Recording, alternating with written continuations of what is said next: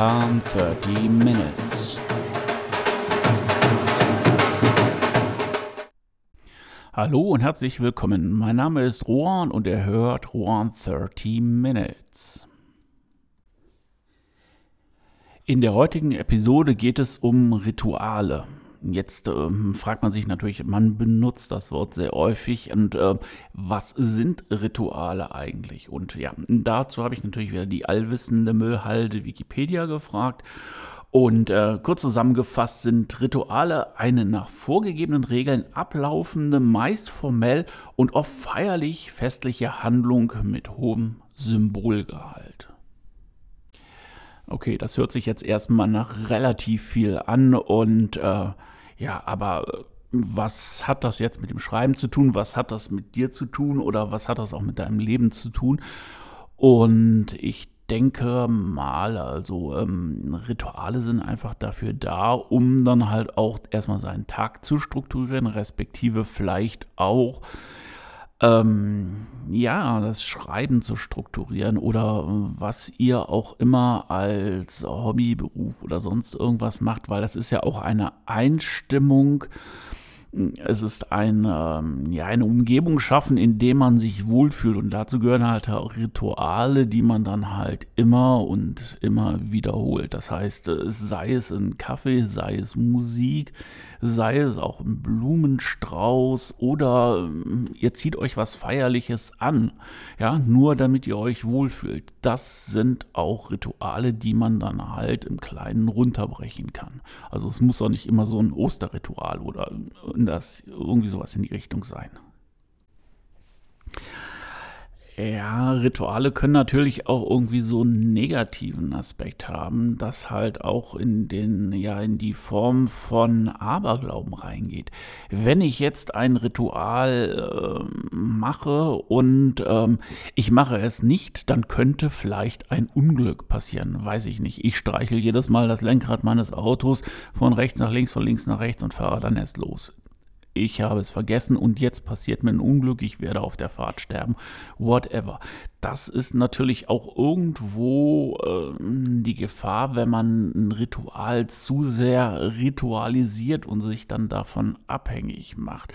Aber das ist schon so eher so eine Sparte, die geht natürlich dann in den Aberglauben rein und ähm, ja, ich wollte es erwähnen, weil ähm, da sollte man auch wirklich sehr vorsichtig sein und ähm, ja, mal schauen, ob ähm, man vielleicht nicht sonderlich dafür anfällig ist oder es auch einfach mal ausprobieren, wenn man dafür anfällig ist, dass man an Sachen, wo man vielleicht nicht so das hochhängt wie ein Autounfall, whatever, äh, dass man ausprobiert und man sieht einfach, dass es so nicht mit Ritualen oder dann halt auch äh, mit diesen Empfinden, wenn ich das Ritual nicht mache, dass es nicht einfach so oder dass die Welt nicht so gestrickt ist.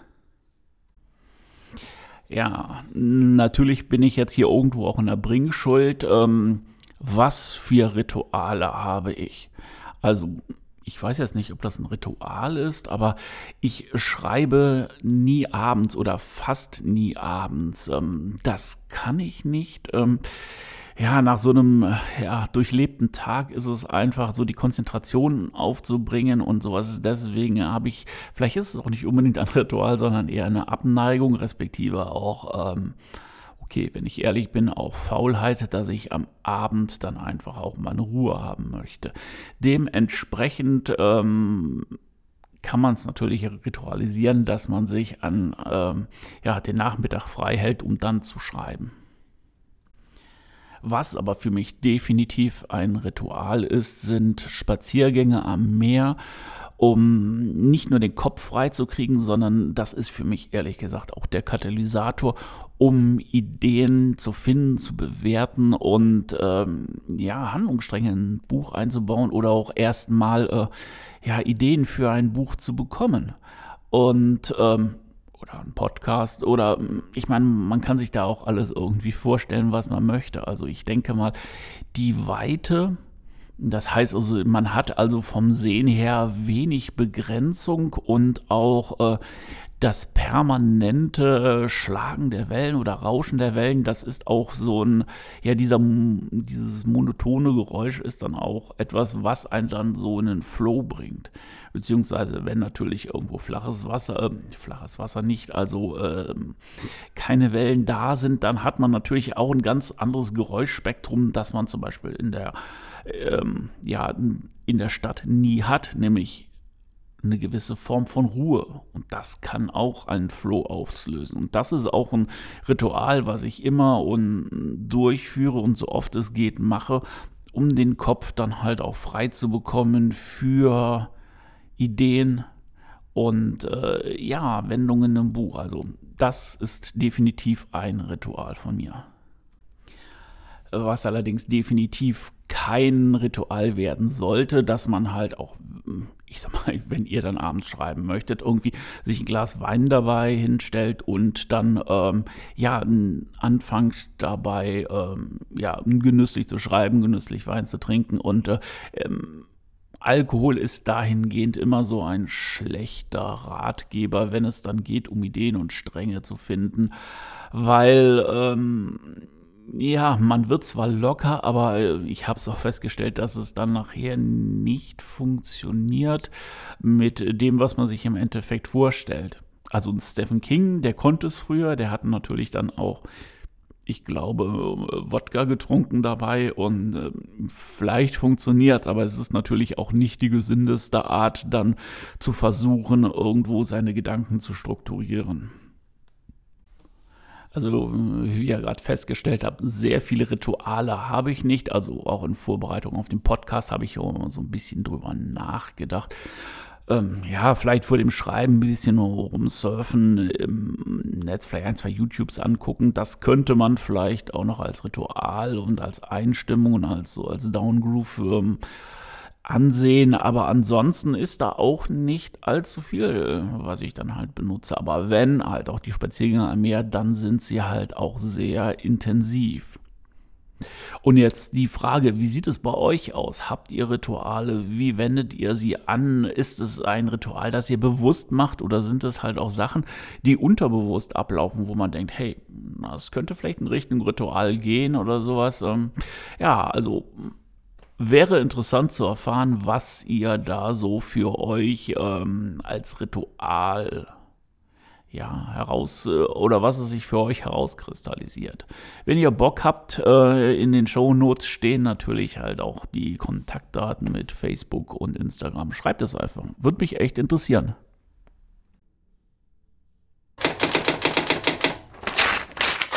Aus dem Ticker gezogen.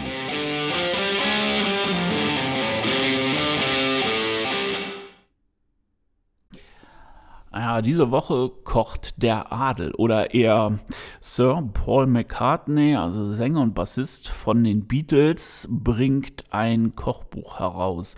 Und ähm, ja, ein Kochbuch mit dem Titel Linda McCartneys Family Kitchen. Und ähm, das ist seiner verstorbenen Frau, die 1998 ähm, verstorben ist. Und damit huldigt er ihre Rezepte, die sie gesammelt hat und äh, die sie wahrscheinlich dann halt auch immer im Kreise der McCartneys gekocht hat.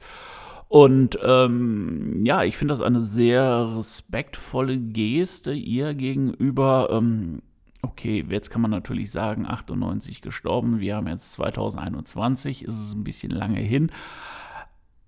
Aber vielleicht muss im Endeffekt auch so ein Projekt reifen.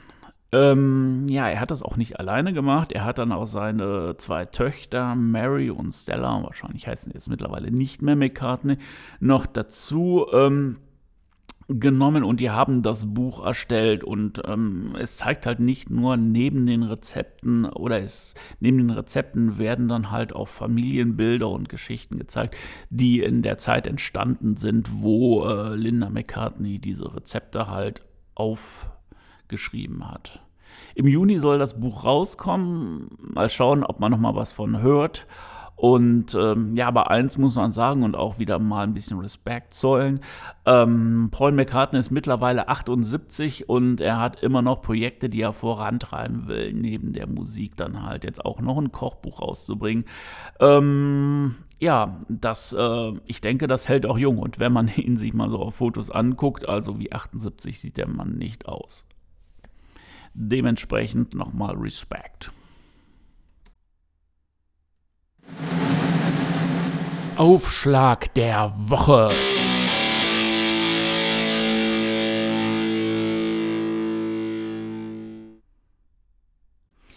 Wie jede Woche habe ich ein Buch aus meiner Bibliothek gezogen und werde euch da den ersten Satz vorlesen. Heute hat es den Schriftsteller Daniel H. Wilson getroffen. Äh, er ist unter anderem Bestsellerautor klar. Und äh, Fernsehmoderator und äh, Robotikingenieur bei der New York Times, beziehungsweise ich denke, dass er da als Robotikingenieur in der Sparte auch für die New York Times mitschreibt. Das Buch 2011 erschienen nennt sich oder heißt Robokalypse. Robokalypse von Daniel H. Wilson. 20 Minuten nach Kriegsende sprudeln vor mir Stamper aus einem gefrorenen Loch im Boden, wie der Hölle entsprungene Monsterameisen, und ich bete, dass ich meine Beine noch ein bisschen behalten darf. Ja, dann fängt einen schon erstmal die ja, Endzeit-Düsternis mit äh, ja, Amputationsgedanken. Also, ähm, ich finde, es ist ein gelungener Einstieg in ein Buch, das mir auch sehr gut gefallen hat.